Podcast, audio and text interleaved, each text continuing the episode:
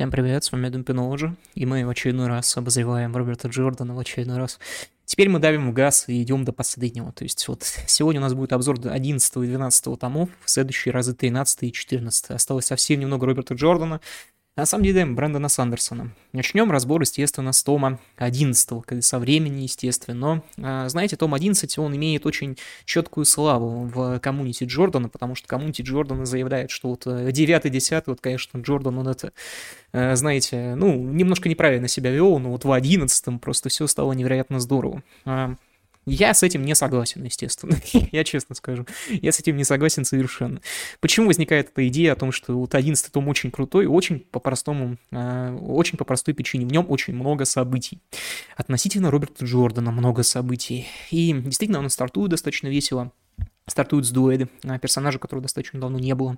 А, в, нее, в первом же прологе происходит больше, чем ну, в этой книге произошло за первые две, за восьмой и девятый тома, то есть вот девятый и десятый, да и восьмой, наверное, тоже. То есть вот просто вот в первом вот прологе, и все это остается просто за кадром. Там у Шанчан в Империи перестановки огромные, там дуэли и прочее. А дальше Джордан возвращается к событиям, которые были очень давно, он вспоминает битву у кого-то в Дюма, и что, что было прям очень давно, очень давно.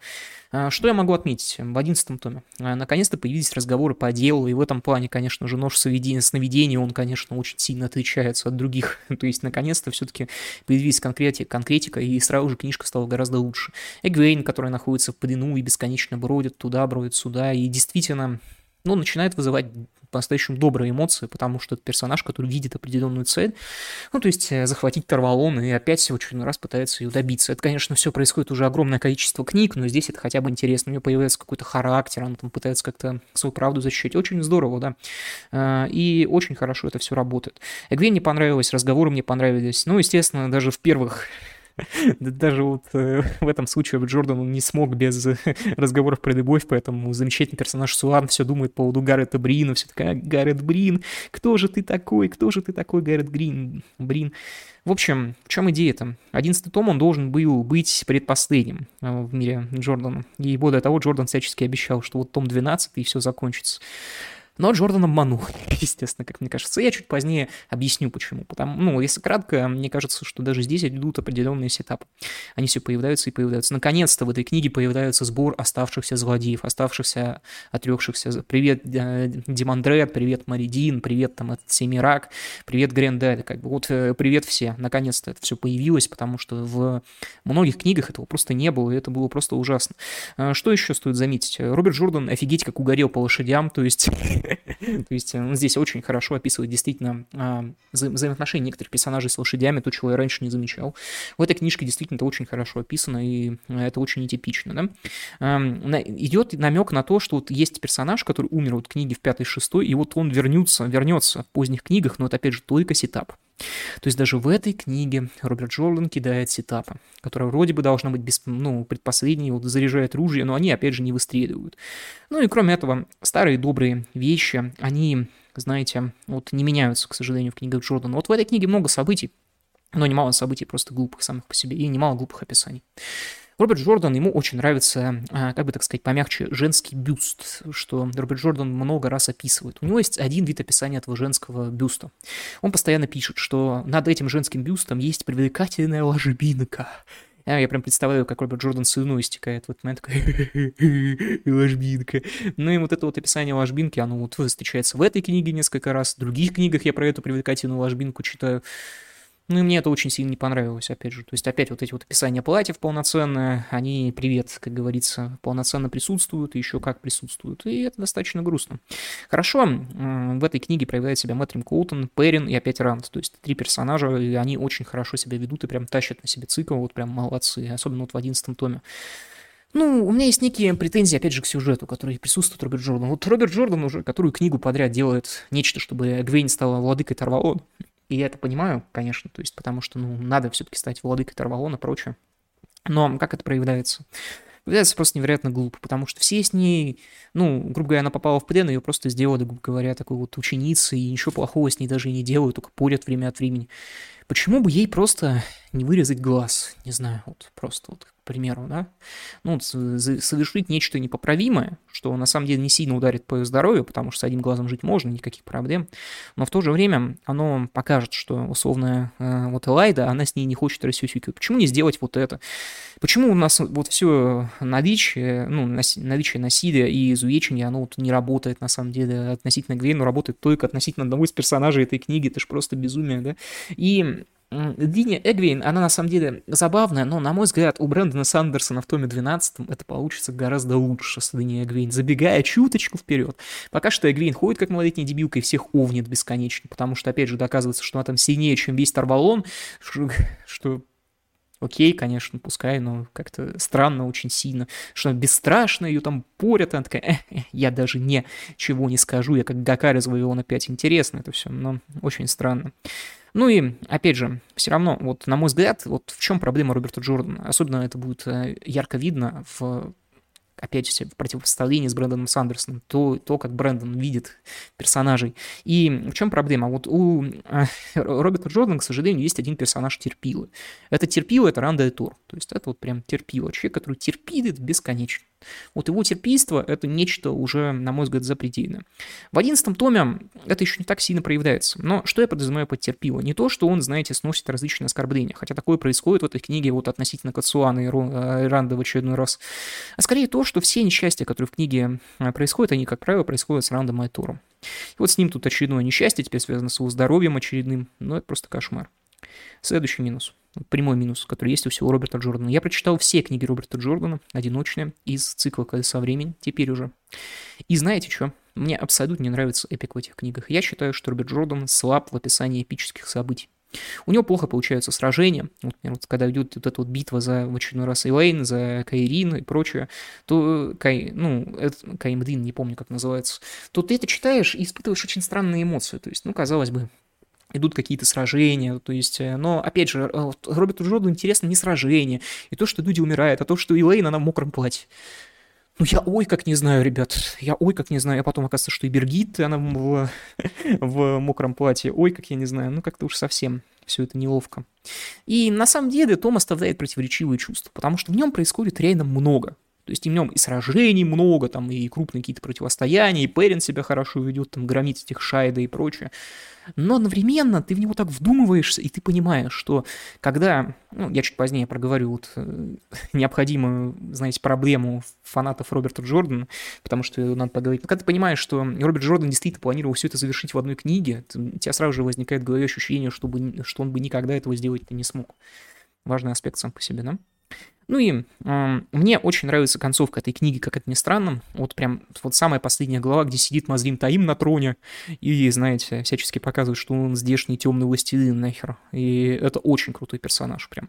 Вот последняя, вот, пожалуй, вот, опять же, вот последняя часть этой книжки, вот самая последняя, вот, э, самая последняя глава, она очень крутая, где Мазрим Тарим, правда, там, смотрит на то, как к ним приходит Айседа и ухмыляется, просто это крутой персонаж, реально, один из самых крутых, который есть себе времени, безусловно, вот опять же, вот если ставить там определенный топ, то там будет Мазрим Таим, он очень крут сам по себе. Ну и давайте я займусь апологией Брэндона Сандерсона. Сколько я могу поставить книги этой Роберта Джордана? Семь с половиной из десяти. Давайте так. Э, она невеликая вообще, то есть в ней нет ничего, в ней нет самого главного задела на то, что в следующей книге все решится. В ней этого нет. Это проходная книга Кадеса.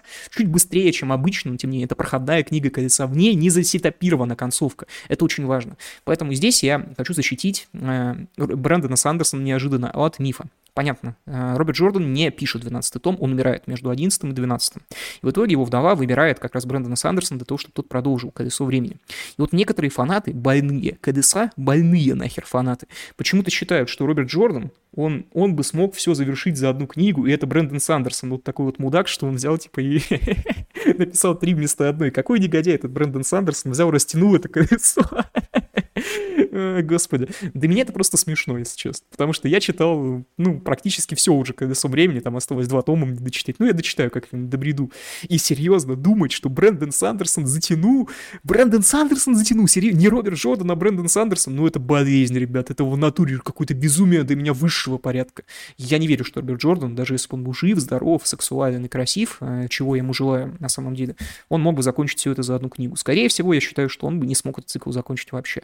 Но, с другой стороны, говоря откровенно, я, опять же, за то, чтобы сам Роберт Джордан смог завершить свой авторский замысел до конца. То есть это его цикл, и в целом э, идеальная ситуация для меня, чтобы Роберт Джордан выжил, чтобы он дописал колесо до конца. Ну, вот идеальная ситуация, как я вижу эту ситуацию. Но, опять же, все мы люди, и все люди умирают. Поэтому ситуация, в которой Брэндон Сандерсон дописывает «Колесо времени», она, мне кажется, не идеальной во многих отношениях, потому что все равно книги, которые написал Сандерсон, они не похоже на КДСО, говоря откровенно.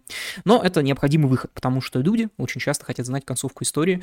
И несмотря на то, что Сандерсон опирался на черновики, на задумки, прочее, все-таки от оставшихся трех томов четко видно, что это Брэндон Сандерсон, а не Роберт Джордан. Прям это четко очень сильно видится. За счет чего это видится как раз? За счет чего там том 12, он очень сильно там отличается от 11. Прежде всего, то, как Брэндон Сандерсон пишет потому что неожиданно вылетают все описания платьев. Они есть здесь, но они совершенно другие, неожиданно. Они с каким-то другим вот осмысленным кон- э, концептом. Как я вижу эту ситуацию? То есть, что для меня такое колесо времени до тома 11? Колесо времени — это фэнтези, который пытается быть эпическим, и который эпическим по факту является, но эпическим не с той стороны, которую мы обычно подразумеваем. То есть, колесо времени, оно эпично, ну, эпично в разных таких вот описаниях, в культуре, в огромном мире, там, в огромных количестве событий, непрямых там, в некой непрямости, что происходящего в этом мире. Вот, вот как я вижу колесо. Сандерсон — это писатель эпичный сам по себе. Поэтому он просто делает прямой как раз эпика. То есть он делает все максимально прямым. Сюжет натягивается, он становится конкретным как раз в 12 томе.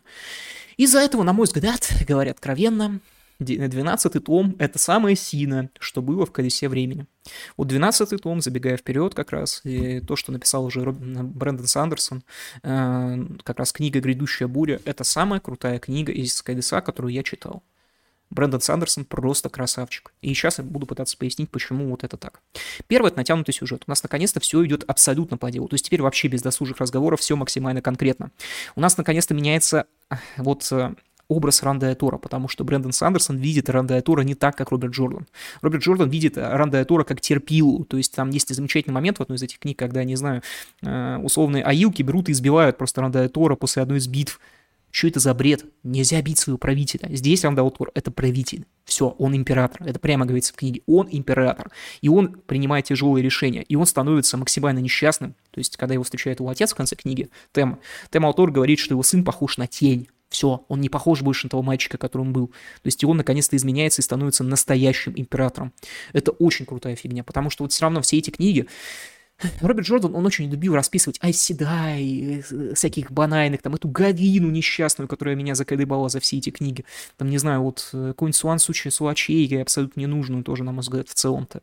Но он не делал самый главный аспект. Ну, Рант из этих книг, он просто пропадал время от времени. Здесь Рант на первых ролях, потому что Рант, он должен спасать человечество. И ему нужно кое-что себе в голове посчитать. То есть он должен стать безжалостным для того, чтобы спасти человечество. Он должен понять, что нельзя спасти человечество, не принеся самую высокую жертву. И Ранда Тор в этих книгах, забегая вперед, он готовится принести самую высокую жертву. Очень крутой образ. А, лучший персонаж Рен, то есть прям лучший персонаж 12 тома с огромным, опять же, а, с огромным отрывом, это как раз э, Рандал Тор. Абсолютно крутая фигня. Вторая вещь. Почему мы видим, что Брэндон Сандерсон начинается от Роберта Джорда? Меняется ритм текста. Хоть там, не знаю, и безумный факт, когда Иса считает, что там Брэндон Сандерсон сумел идеально повторить стиль Роберта Джордана, но это тоже не так. На самом деле, очень легко видно, что это все-таки Брэндон Сандерсон. Почему это видно? То есть просто даже меняется самая база, меняется размер абзацев. У Джордана намного больше абзацев, прям намного больше лучше. Сандерсон лучше работает с ритмом текста, поэтому в целом, на мой взгляд, он читается гораздо легче и гораздо лучше. И это еще один плюс Сандерсона. Вот так вот оно получается. Вот то, что я хочу прописать. Э, к примеру, в одном из томов, по-моему, как раз в 11 появляется персонаж Радела и Турайда. Радель Турайда — это один из полководцев, который противостоит восстанию Шанча. Это его вводит Роберт Джордан. Это канонический персонаж. Но какой же он, сука, безликий у Роберта Джордана? Он просто вот есть, ты про него читаешь и все. И вот за один абзац Брэндон Сандерсон это меняет, потому что он просто вводит э, мотивацию для Роделла и Турайда.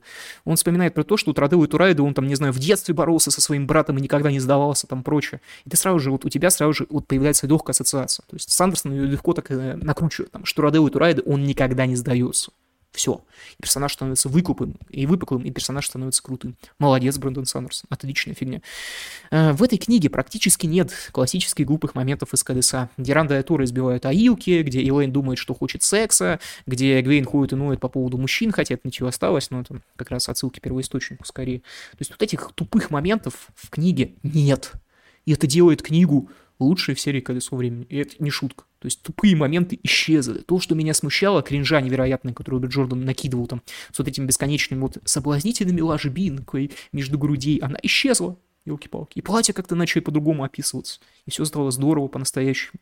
Наконец-то у нас есть крутые описания персонажей. То есть вот Гаррет Брин.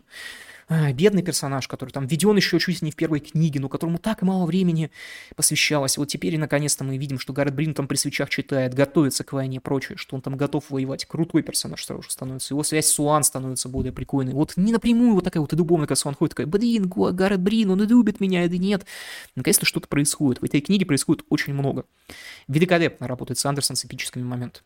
Вот в чем Сандерсон очень сильно везет Джордана, прям очень сильно, на мой взгляд, это в, в обычном описании драк, в обычном описании сражений, в описании магии. Это все у Сандерсона просто лучше в масштабах КДСа. Вот так вот оно получается. И поэтому 12 том это лучший с точки зрения эпических моментов, хотя в нем происходит гораздо меньше, чем в 11 учим Ироне. Но он просто написывает, описывается отлично со стороны. Вот, к примеру, самый базовый этап. А, у нас вот берется вот прием, который Роберт Джордан тоже время от времени использовал. У нас показывается рандайтор со стороны, как он выглядит со стороны постоянно, и то, как он видит себя. И то, как он видит себя, это совершенно по-другому, как то, как он видится со стороны. Да? То есть, когда его встречает какой-нибудь Туон, она видит, что рандайтор — это такой вот просто мужчина, у которого глаза старика который уже постарел полноценно. То есть он юноша, но он уже старик полноценно. Это смотрится очень здорово. То есть э, со стороны, когда ты смотришь на Рандall Тору, ты понимаешь, вот, что в нем должно быть показано.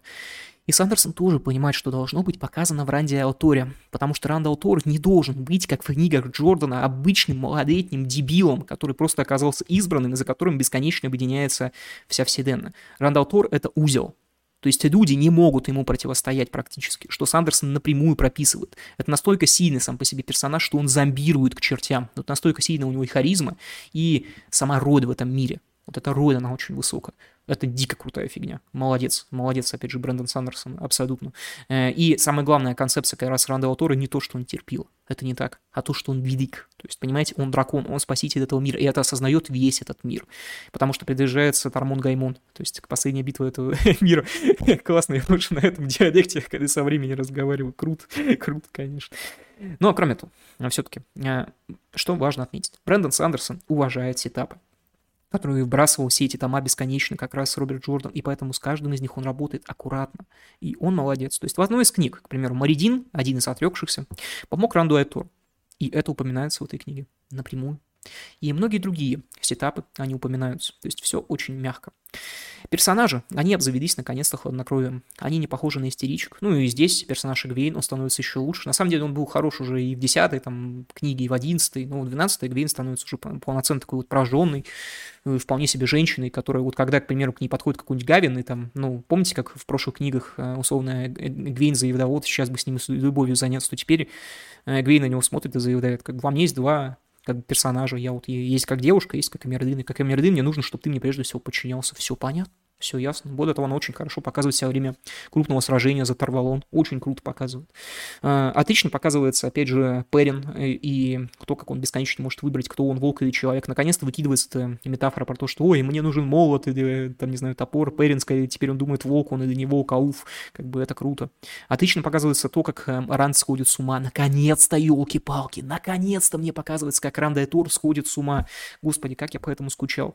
Он никому не доверяет, он реально, как Иосиф Сталин, то есть он такой, ну, в обыденном представлении, конечно. Э, он реально представляет, что вокруг него одни враги, это прям проявляется во многих сценах этой книги, да, и это круто. У книги отличная динамика, которая завязана даже не на событиях, а о том, как Сандерсон пишет. Она очень динамичная и очень легко читается. Она прочиталась у меня легче, чем практически любая книга колеса, за исключением первых четырех, наверное, вот так вот. Очень легко читается, прям невероятно.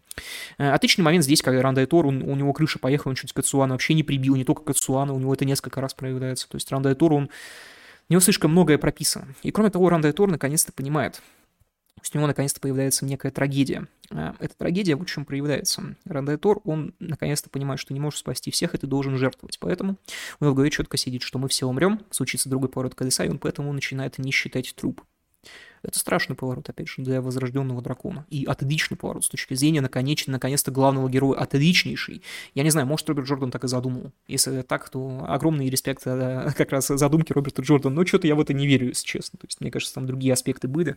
Мне кажется, если Роберт Джордан, что, опять же, э, за что я выступаю, кстати, чтобы Роберт Джордан мог дописать колесо времени, потому что это его цикл, то там бы бесконечно опять было про соблазнительные ложбинки, про то, как ранды все опускают в очередной раз, а здесь ранд но не опускается, ибо диска нет. То есть это человек с достоинством, человек важный, который понимает все, кем он является. Им практически невозможно сопротивляться. Это очень важно.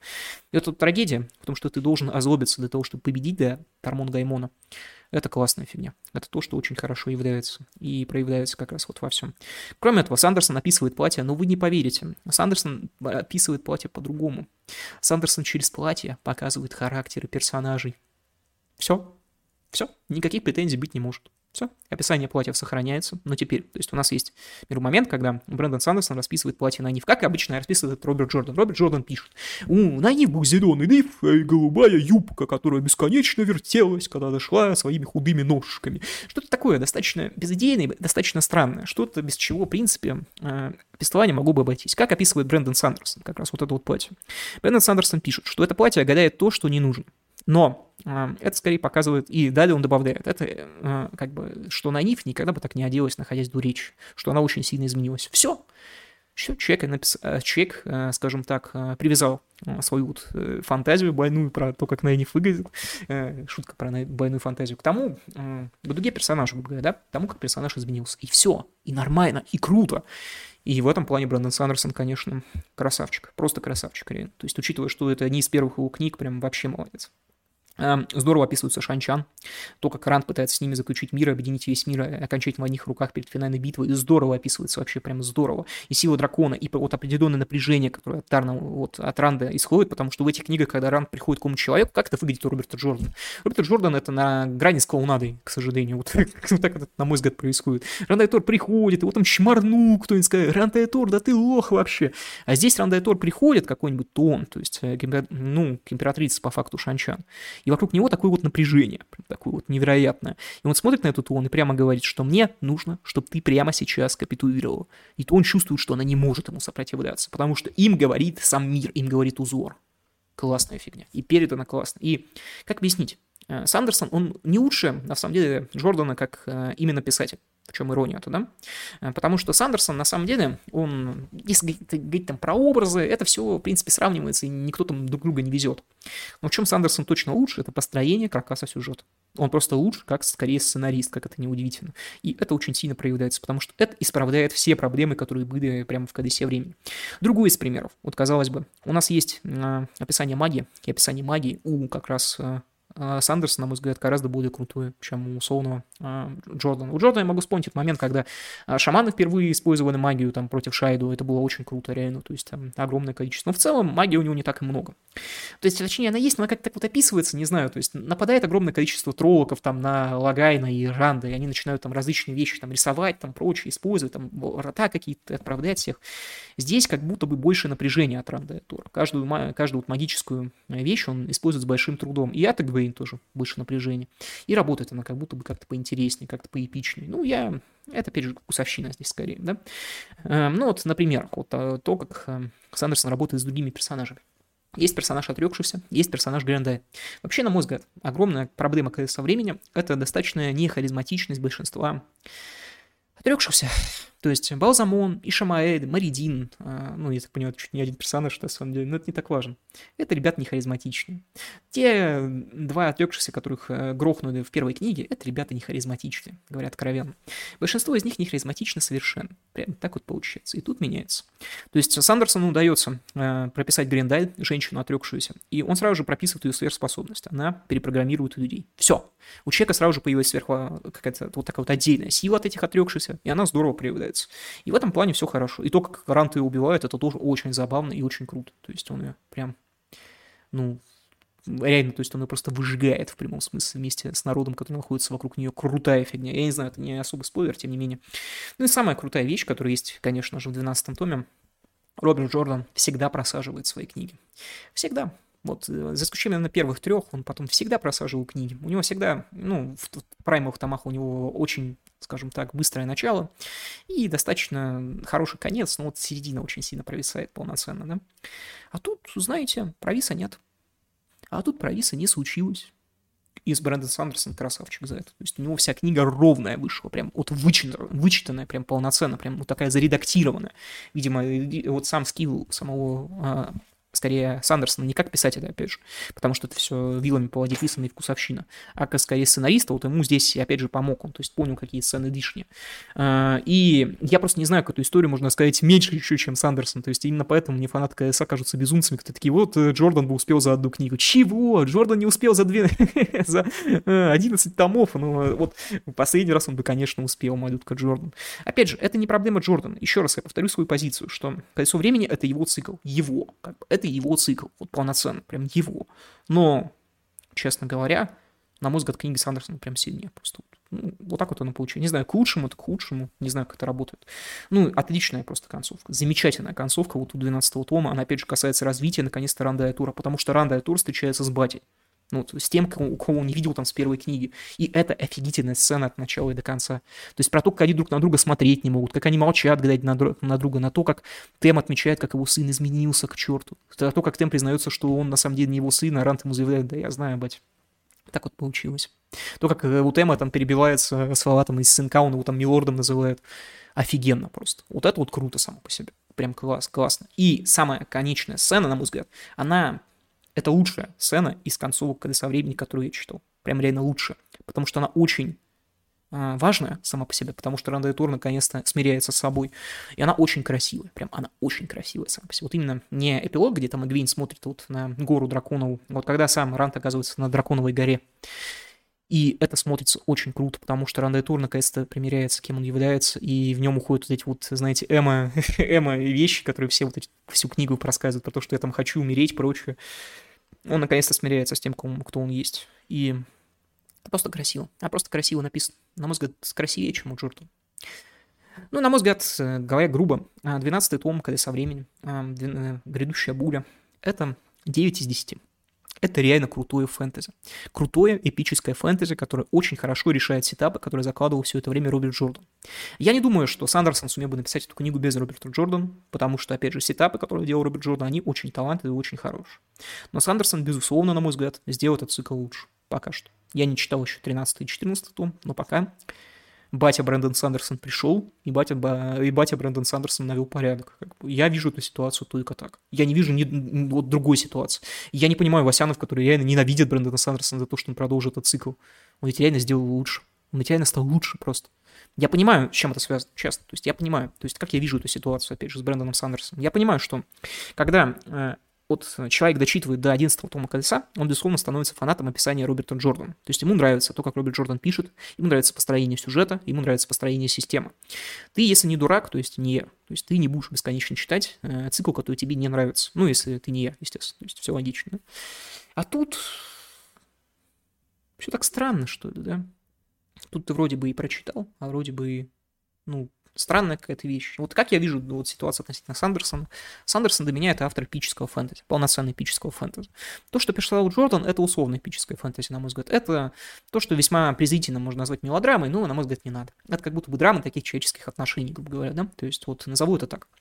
И драма человеческих отношений это очень интересно для некого пласта, да? То есть, безусловно. И есть люди, которые это драма человеческих отношений, которые переговоры и ведутся там какого-то очень маленького, очень постепенно, но идущие там персонажи Гвейн, персонажи Элейн и прочее.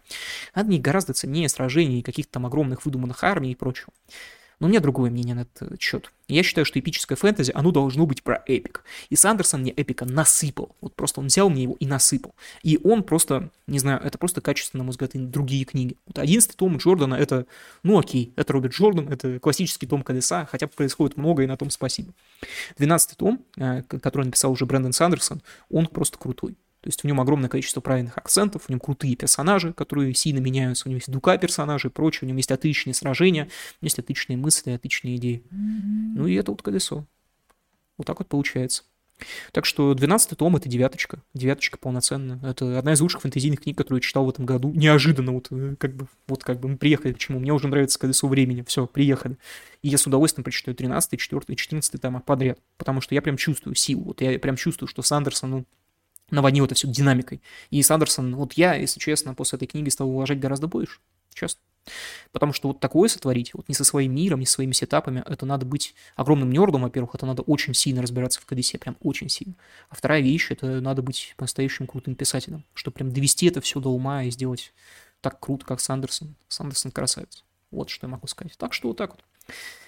Дальше мы с вами напрем Э, что я скажу, вот опять же. Обзоры колеса продолжатся, и я надеюсь, что за ближайшие две недели я добью колесо окончательно. То есть до конца апреля у нас будет окончательный разбор на колесо. Вот, пожалуй, так. Осталось только две книги Брэндона Сандерсона, и уверен, что он не подведет. Так что вот так вот. Если подведет, то я так и скажу. То есть у меня нет какой-то, вот, знаете, иллюзии и прочее. Uh, у фанатов Роберта Джорда может возникнуть, кстати, после этого ощущение того, что я фанат э, Брэндона Сандерсона, но это не так. Неожиданно, да? Я читал и слабые книги Брэндона Сандерсона, я читал там книжки его про условных uh, супергероев и прочее. Я читал там, не знаю, я пытался читать какую-нибудь Алькатрас в свое время, мне тоже не особо понравилось. Ну, пытался, пытался, там, я, по-моему, 10 страниц его прочитал. То есть у человека тоже были слабые книги, это не проблема. Но с точки зрения эпического фэнтези Сандерсон красавчик. И то, как он, что он сделал с колесом, это просто супер, на мой взгляд. Прям это очень хорошо. И это достаточно странно, потому что ты читаешь вот книги вот зачастую по 11, и тебе ни одна очень сильно не нравится. А вот 12 вот 12 Красавчик Брэндон Сандерсон вообще. Молодец прям. И, опять же, мое уважение к нему только выросло после этого. Если вы безумный фанат колеса, который считает, вот, что Сандерсон испортил колесо, то я понимаю, почему вы это делаете, как ни странно. Я понимаю, что вам нравилось э, в Роберте Джордане, но я вас не поддерживаю максимально. Так что вот так вот. Будем ждать дополнительный обзор колеса. Так что за всем все. Большое спасибо за внимание. И пока. Пока.